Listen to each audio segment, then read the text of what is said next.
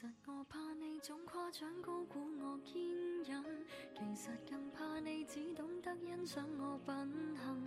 无人及我用自绝重拾了你信心，无人问我可甘心演这伟各位听众朋友，大家好，欢迎收听荔枝 FM 九七零三七六纸飞机与小手套，我是你们的朋友蕊希。今天跟大家分享到的文字是：恋人间最好的状态是什么样的？不止一个人在微博上问我，到底什么样的状态才是两个人在一起最好的状态？我觉得这个问题似乎没有标准的答案。恋爱中的两个人其实就像周瑜和黄盖，一个愿打，一个愿挨。见过整天如胶似漆的，见过三天两头吵架斗嘴的，见过有事没事打情骂俏的，也见过在熟人面前装路人，私底下却各种你侬我侬的。恋人间的状态无非就是相处模式，只要你自己觉得舒服，自然就可以了。我认识一个狮子座的女生，她和她的男朋友谈了整整九年的恋爱。有一次我们出去喝茶，在这期间我忍不住问了她的恋爱经验，她很直爽，和我讲了一大堆。她说，恋人之间最好的相处模式就是他玩他的，我玩我的，完了之后还能聊到一块儿，就是这么的简单。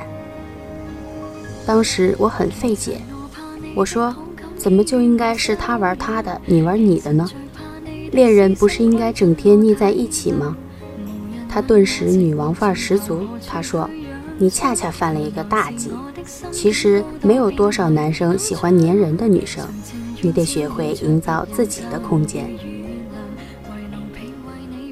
她说：“她在男朋友打游戏的时候从不骚扰，他不主动联系他的时候。”他也不去追问他的行踪，在其他女生因为男朋友总是玩游戏而生气发火的时候，她在和朋友吃饭、聊天、逛街；在其他的女生因为男朋友不主动联系而电话、短信连环轰炸的时候，他在美甲店里做指甲。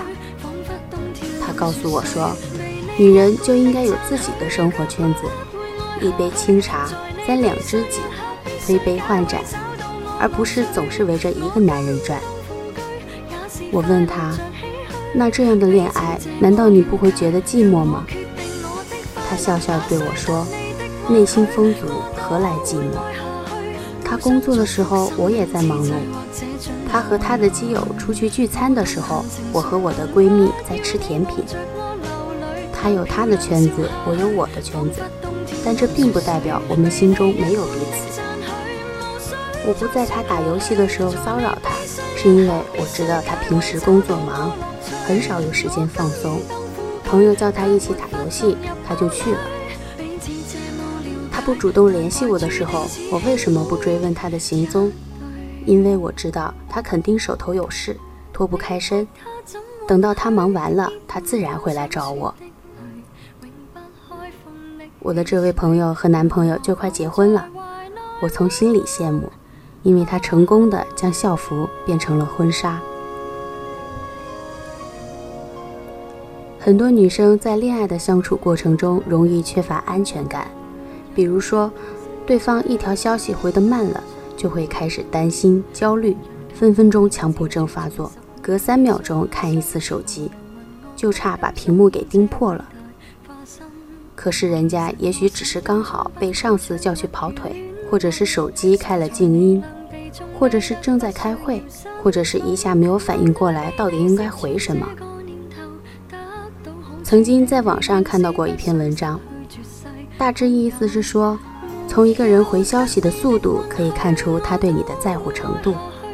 上大学的时候，我一度把这篇文章当做恋爱教学指南，一旦对方没有秒回，我就认为他不在乎我，于是发生许多不可避免的争吵。直到今天，我还记得他对我说过的那句话。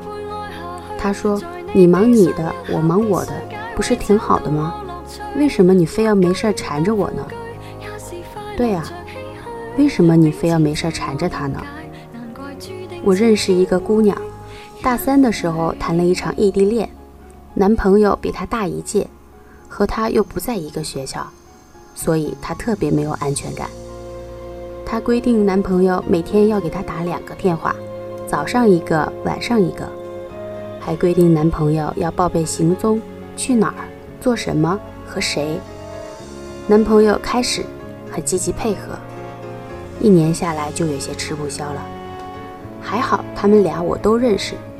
有一次，这个男生就在 QQ 上跟我抱怨说：“他说，我觉得我好累，每天都像活在监视之中，定时定点的给他打电话，可是有时候我们都无话可说，只好保持沉默，很尴尬呀。”我说：“异地恋都这样吧，你要体谅人家姑娘呀。”他苦笑着说：“那谁来体谅我呢？我大四了。”正在忙着实习找工作，每天各处跑，生怕错过机会。网上简历也投了 N 次，好多都石沉大海了。你也知道，我这个专业工作难找，我整天都快愁死了。可是他呢，还在纠结我今天给他打电话了没，有没有准时打，为什么误点了，为什么电话里老是沉默。我真的想说，我也有我的烦恼。我也有心情不好、不想说话的时候，我渴望得到的是理解和安慰，而不是质问和争吵。这个姑娘和男朋友的故事，你一定觉得很耳熟吧？是的，这样的故事天天都在上演。人们总说异地恋很痛苦，异地恋很难，异地恋很少能修成正果。可是我想告诉你的是，事在人为，不要怪事情本身了。要怪就怪处理事情的两个当事人罢了。其实安全感是自己给自己的，这句话不无道理。许多男男女女就是把对方看得太重要，对他们的期望太高，成天追着他们跑，好比地球围着太阳转，转着转着就脱离了原来的轨道。试想一下。当初你没有男朋友或者女朋友的时候是怎样度过每一天的？我能想到的就是，你会和朋友一起散个步、逛个街或者打个球，陪父母买菜、做饭、聊天，和同事商量好旅游、打麻将、爬山。这样的生活似乎丰富的能开出一朵花来。这又让我想起狮子座女生跟我说的那句话。内心丰足，何来寂寞？是啊，很多时候就是因为你太闲，所以才会有大把大把的精力去耗费在一些鸡毛蒜皮的琐事上。恋爱是一场考验，相处是一门学问。如果双方都能做到坦诚，就不会有猜疑和惶恐的诞生；如果没有猜疑，就不会出现信任危机。如果从始至终你都信任对方，你们就不会争吵，而是会去体谅他、包容他。三四年前，我还是个不折不扣的小女生，青葱懵懂，对人依赖。后来，我走上了写作的这条道路，找到了久违的归属感。我觉得我的内心真正的开始丰足了起来。我的男朋友常说我忙起来就不见踪影。说我是专心致志，却忘了周遭。距离上一次见面快要半个多月了吧？这阵子他天天加班，为了完成公司指标，奔走于大大小小各个企业。最忙的时候，晚上加班到凌晨两三点，第二天一大早照样精神抖擞地去上班。我大概也是太忙了吧，白天工作。晚上想着如何写出高质量的文章，如何把公众号运营得更好。那天看到男朋友的朋友圈，凌晨五点半的环城北路，昏黄的街灯还未熄灭，天空方才泛起一丝鱼肚白，马路上空落落的，鲜有车辆经过，整个城市像一个熟睡的婴儿一般寂静祥和。他站在高高的二十三楼，悄无声息地拍下了整个画面。我突然觉得有些心疼。即使工作再劳累，他也不曾在我面前有过半句怨言。倒是我，经常为他打抱不平，可他总是笑笑对我说：“如果不与困难负隅顽抗，你将会有被反噬的危险。”于是，我们果真如同事先约好的一，他忙他的，我忙我的，彼此独立但又心照不宣。每次忙完，我们总能约好一起出去怒搓一顿，干杯，敬未来，再干一杯，敬自己。要我说，恋人间最好的状态，不是谈情，不是说爱，而是一起奋斗拼搏。奋斗完了，出去放个松，吃个肉。比起辜负与错过，我们更应该学会理智与努力。别再把时间浪费在那些毫无意义的争执上了，也别再耗费你的青春左右逢源、游戏于花丛间。恋人之间谈的是情，说的是爱，可如果没有物质的保障，何来浪漫？何来享受？更何来以后呢？我见过好几对情侣，分分钟说好要在一起，分分钟又反目成仇。究其原因，大多是其中一方并不是那么的喜欢对方，而是在对方的软磨硬泡下不懂拒绝，于是就答应了告白，勉强在一起。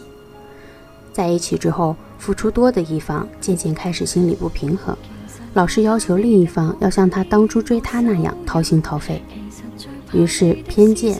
不甘、猜疑，通通上演，口水战一触即发。何必呢？如果一开始你就不是很喜欢他，那就请你和他保持距离，别给他希望，别逆来顺受。要知道，暧昧与滥情一样可怕，都是魔鬼。当然了，喜欢一个人也要学会理智。有时候你明知山有虎，偏向虎山行，那就是你的不对了。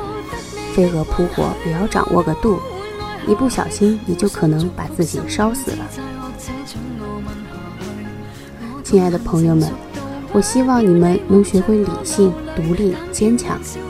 要知道，我们每个人都是一个个体，不管是恋爱还是生活，我们走出去代表的都是我们自己。一个内心强大的人是不会害怕任何艰难险阻的，而这样的人。却是最有魅力的。你要学会自己给自己安全感，这样你才不会在恋爱的洪流中迷失了方向。从今天起，别再黏着你爱的人了，别再无时无刻追问他的行踪，别再整天为恋爱烦心。生活不仅仅只有恋爱这一件事情，还有好多其他的事情在等你去做。你要记得。你不是任何人的附属品，也无需把自己变成怨妇、暴君。恋人之间本应该就有自己独立的空间，这样才能拥抱彼此，自由呼吸。恋人间最好的状态，大抵就是：你看你的电影，做你的面膜，听你的歌；他看他的比赛，玩他的游戏，开他的黑。